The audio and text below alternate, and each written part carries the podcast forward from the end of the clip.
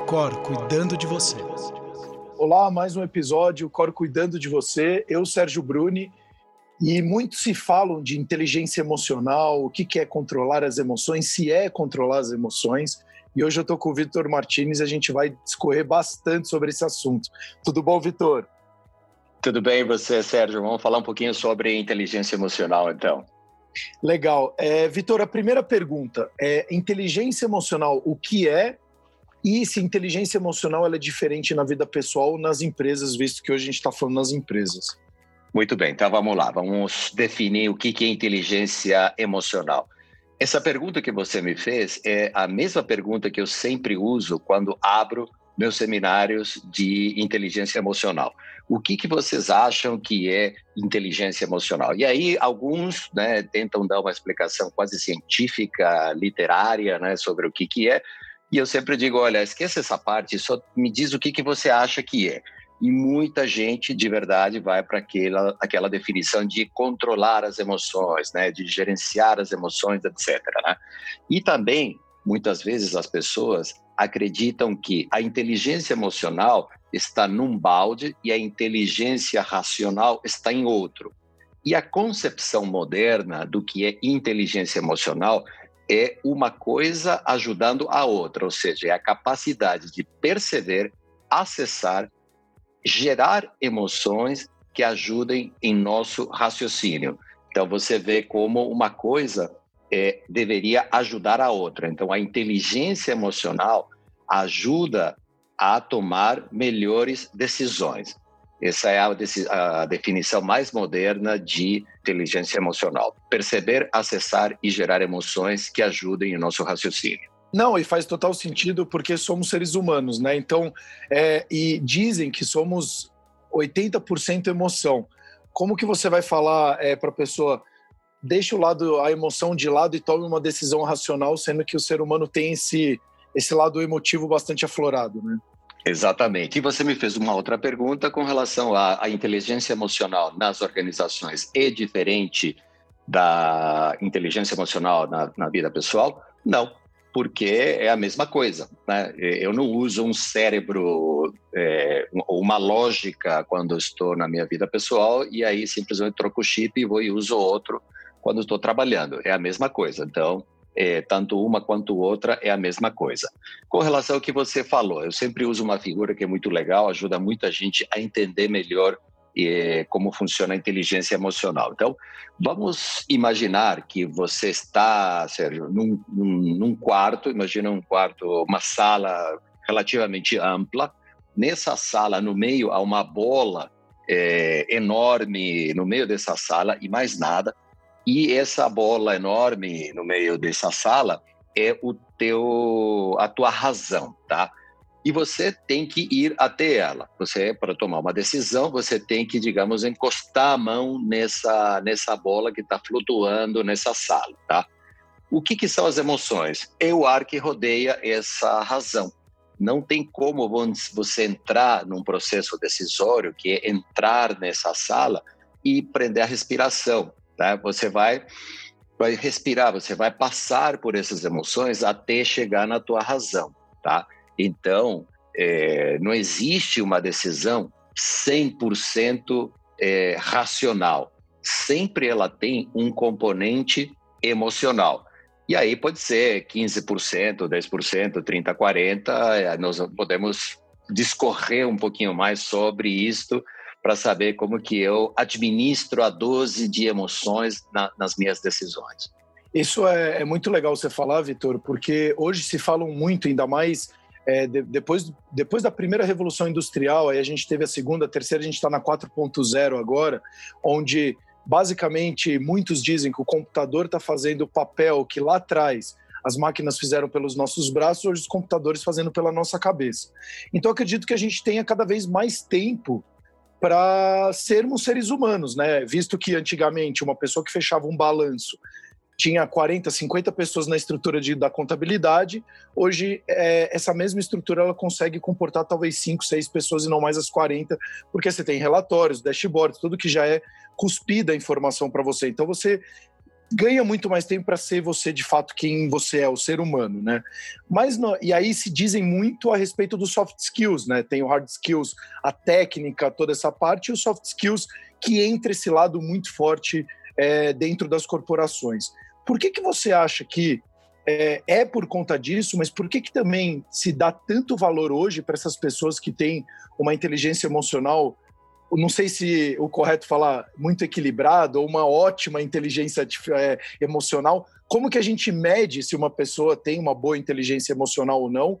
E a partir de quando é importante você começar a trabalhar isso? É só em gestão ou uma pessoa técnica também teria que trabalhar isso? Sim, eu vou te dar aqui uma definição para poder responder esse, a tua colocação, Sérgio. Preciso começar de algum lugar e eu prefiro colocar de como se mede a inteligência emocional. Hoje em dia, é, ela é medida através de questionários, de testes ou de assessments. Existem vários, né? Eu trabalhei por muito tempo é, numa empresa inglesa que tinha a sua própria avaliação de inteligência emocional e a gente então aplicava um assessment. Esse assessment dava um resultado e a partir daí você sabia qual era o teu percentil de é, inteligência emocional.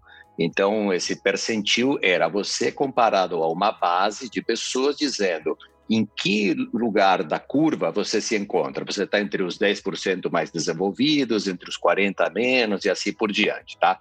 Acontece que nós temos que entender melhor um pouco sobre inteligência emocional, né?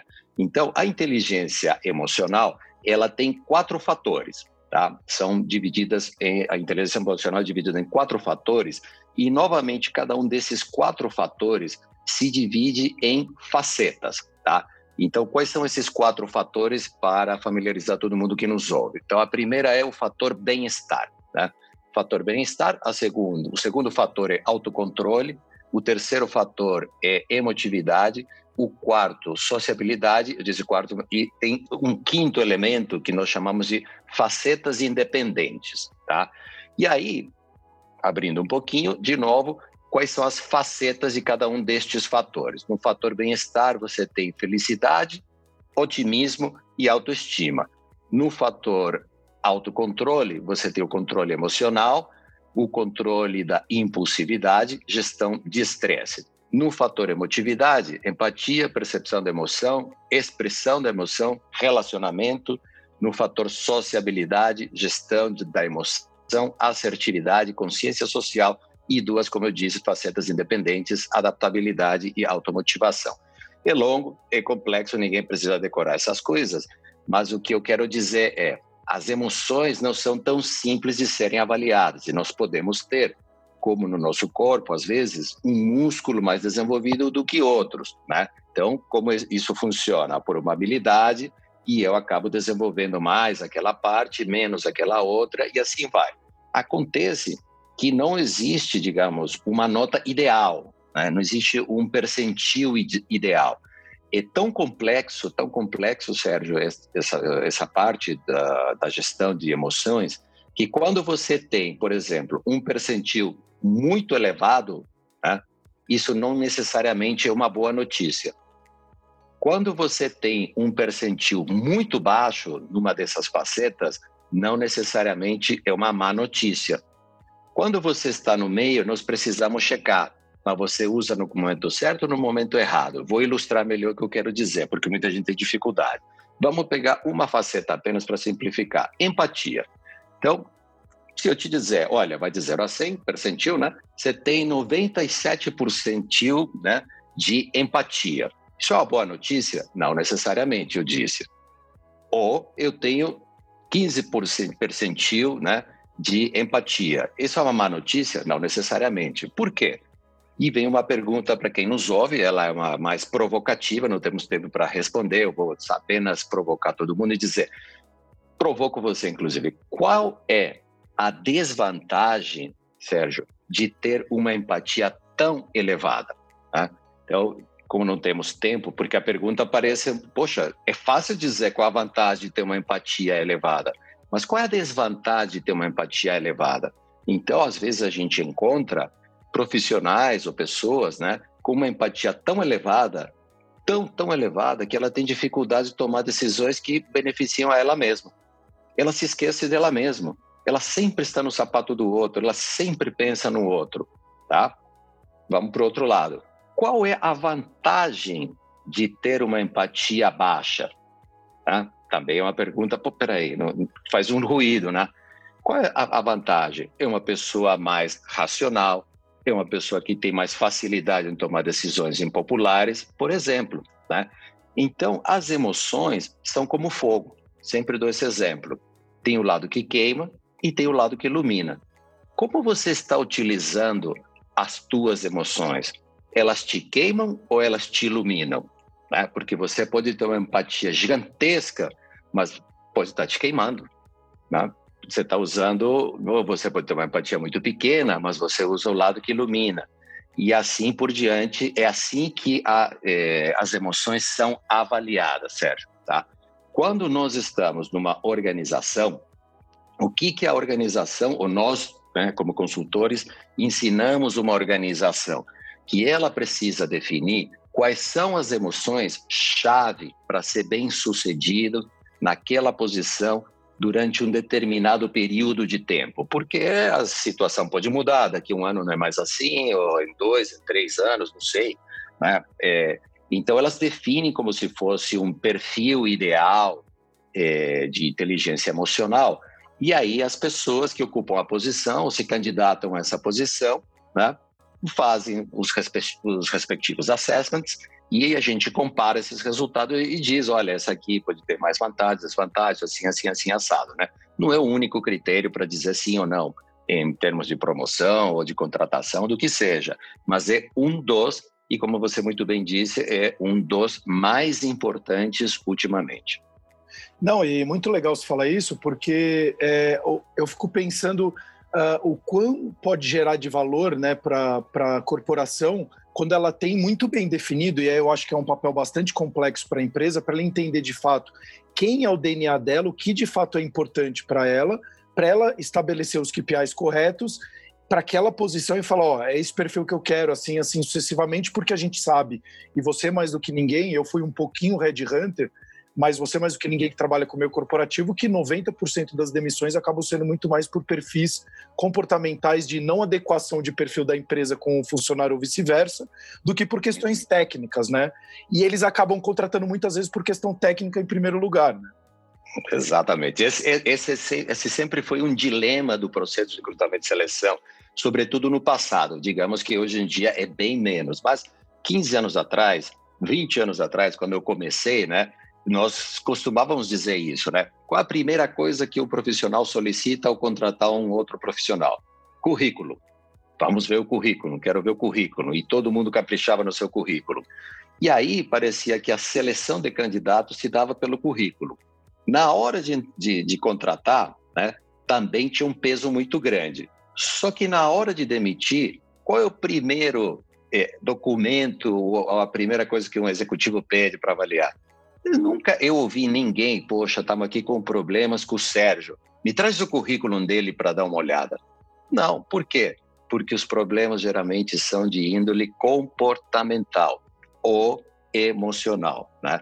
Então, esse era um, essa era uma defasagem que existia, que eu devo admitir, muito grande no passado, cada vez menor, menor hoje em dia, mas ainda presente. O, é, isso é muito é, é, interessante porque você falou até da questão do questionário ou assessment.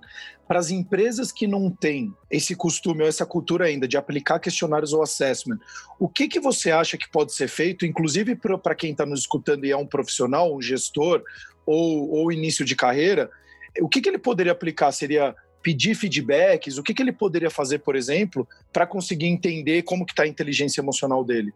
Sem um assessment, geralmente os, as, as, melhores maneiras de avaliar isso são as entrevistas bem estruturadas, sejam por competências, dependendo da senioridade da posição, né? Você não vai fazer dinâmica de grupo para contratar diretor, né? Mas se você está contratando trainees, o que, que está sendo avaliado nessa dinâmica, né? Para os trainees? Justamente a tua inteligência emocional, a capacidade que você tem de demonstrar um sentimento, de colaborar ou não, né? De demonstrar otimismo ou de é, ser desconfiado. Tudo isso está sendo avaliado é, nesses, nesses exercícios. E depois, evidentemente, nas próprias entrevistas, né?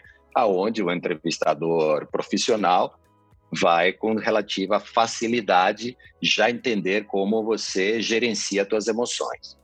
Ô, Vitor, é, inclusive, a gente está chegando aqui na etapa final. Eu queria primeiro agradecer bastante você pela presença. Uh, sempre muito bom bater papo contigo.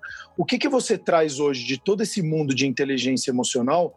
O que, que a gente falou de assessment, a gente falou da importância, mas para quem está nos escutando, o que, que ela pode já começar a trabalhar? Acredito eu, por tudo isso que você está falando, mais uma vez, a importância do autoconhecimento seja fundamental para você conseguir trabalhar quem é você e como que as suas emoções navegam aí no seu dia a dia. Uh, mas o que, que ela poderia já tentar aplicar isso no dentro da, da organização ou na, na faculdade, enfim, alguma coisa que ela já possa entender quais pilares ela poderia melhorar ou não, ou por qual ela deveria começar? Porque você acabou falando de cinco fatores ou faceta aqui de bem-estar, autocontrole, emotividade, sociabilidade, facetas independentes.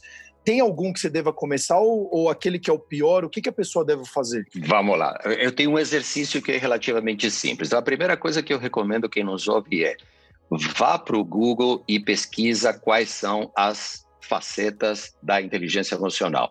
Você vai encontrar é, modelos com 15, com 12, enfim, mas você vai ver que são alguns, só para você ter uma referência. Então, dá um Google, facetas da inteligência emocional ou inteligência emocional, seus componentes, e tenha uma lista deles, tá? Segunda parte do exercício que eu proponho. Volta para o teu trabalho ou para o, a tua demanda estudantil, seja lá no livro que você esteja, e se faça a seguinte pergunta, tá? Quais são as três mais críticas para eu ser bem sucedido no ano que se inicia, tá? E você, como tem ali do lado as 15 empresas ou de, na tela, você vai ler, você vai dizer, olha, e geralmente eu te, te, te, também daria a dica de que tenha uma pequena definição, né? O que, que é controle emocional, o que, que é controle da impulsividade, para você entender, não, pô, eu estou numa posição que vou ser muito exigido por é, percepção da emoção. Eu preciso perceber como as pessoas se sentem no trabalho que eu estou fazendo. Ou eu preciso ser muito bem, é, muito habilidoso no, no meu controle emocional ou na minha gestão de estresse. Não sei. Só que como são 15, 12, 13, 10, não sei qual modelo que você vai escolher, é, é muita coisa. Não dá para fazer tudo ao mesmo tempo. Aí não tem jogo. Então, repetindo, pesquise, tenha uma pequena definição, escolha quais são aquelas três mais críticas e, na falta de um assessment, se autoavalie. De 1 a 10, que nota você se dá hoje com relação a isso? O que, que você acha que os outros te dariam de nota? Pergunta para pessoas que te conhecem, pergunta para pessoas que trabalham com você e anota e vê.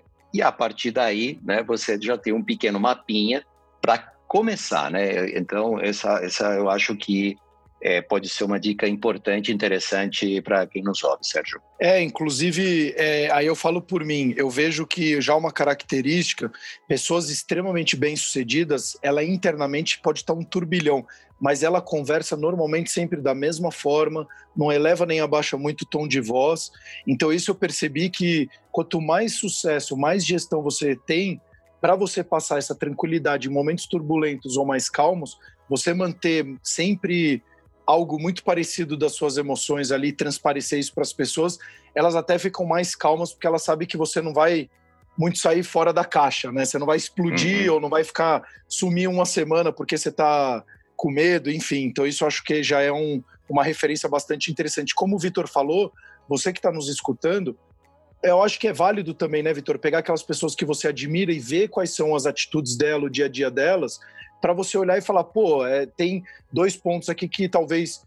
O, eu já falo até que o Vitor tem do, já alguns pontos que eu tento seguir, inclusive, já de alguma uma amizade de longa data, mas por que isso? Porque a gente começa a se identificar e fala, pô, seria legal talvez eu fazer alguma coisa assim. Você acha válido também isso, Vitor? Sem dúvida, sem dúvida, Sérgio. Isso, inclusive, no processo de coaching é muito solicitado, né? Role play. Quem são teus exemplos, né? É, se você tivesse que, porque às vezes, Sérgio, é muito difícil para a própria pessoa identificar quais são Então você simplesmente diz, mas eu admiro tanto o José, o Pedro, a Maria, né? Que eu quero falar, eu quero administrar essa emoção como a Rosa administra. Cai uma bomba no colo dela e ela simplesmente fica esplêndida, fala, faz tudo legal. Isso é muito válido, muito, muito válido como opção 2 também. É. Então, para você que está escutando, olha que interessante isso. Quando você pegar uma pessoa que você admira, não é só, ah, eu gosto do Vitor, ele é um cara super legal, um amigo meu, então eu vou seguir os passos dele porque ele é um cara legal. Não, tenta ter um senso mais crítico de olhar, mas o que que de fato o Vitor faz que é interessante?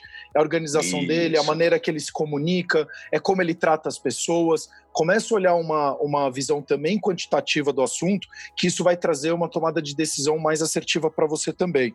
Vitor, de novo, muito obrigado pelo, pelo bate-papo. Espero que você que esteja escutando tenha gostado desses episódios. No dê feedback sobre esse episódio e vários outros que vocês escutaram e também o que, que você gostaria que a gente trouxesse aqui para poder te ajudar a ter uma vida sempre mais produtiva e saudável. Baixe o nosso aplicativo e nos siga nas principais plataformas de podcast, porque, como eu já falei, a gente já está muito próximo de 100 mil ouvintes. Quanto mais pessoas você também poder indicar, mais pessoas a gente vai ajudar.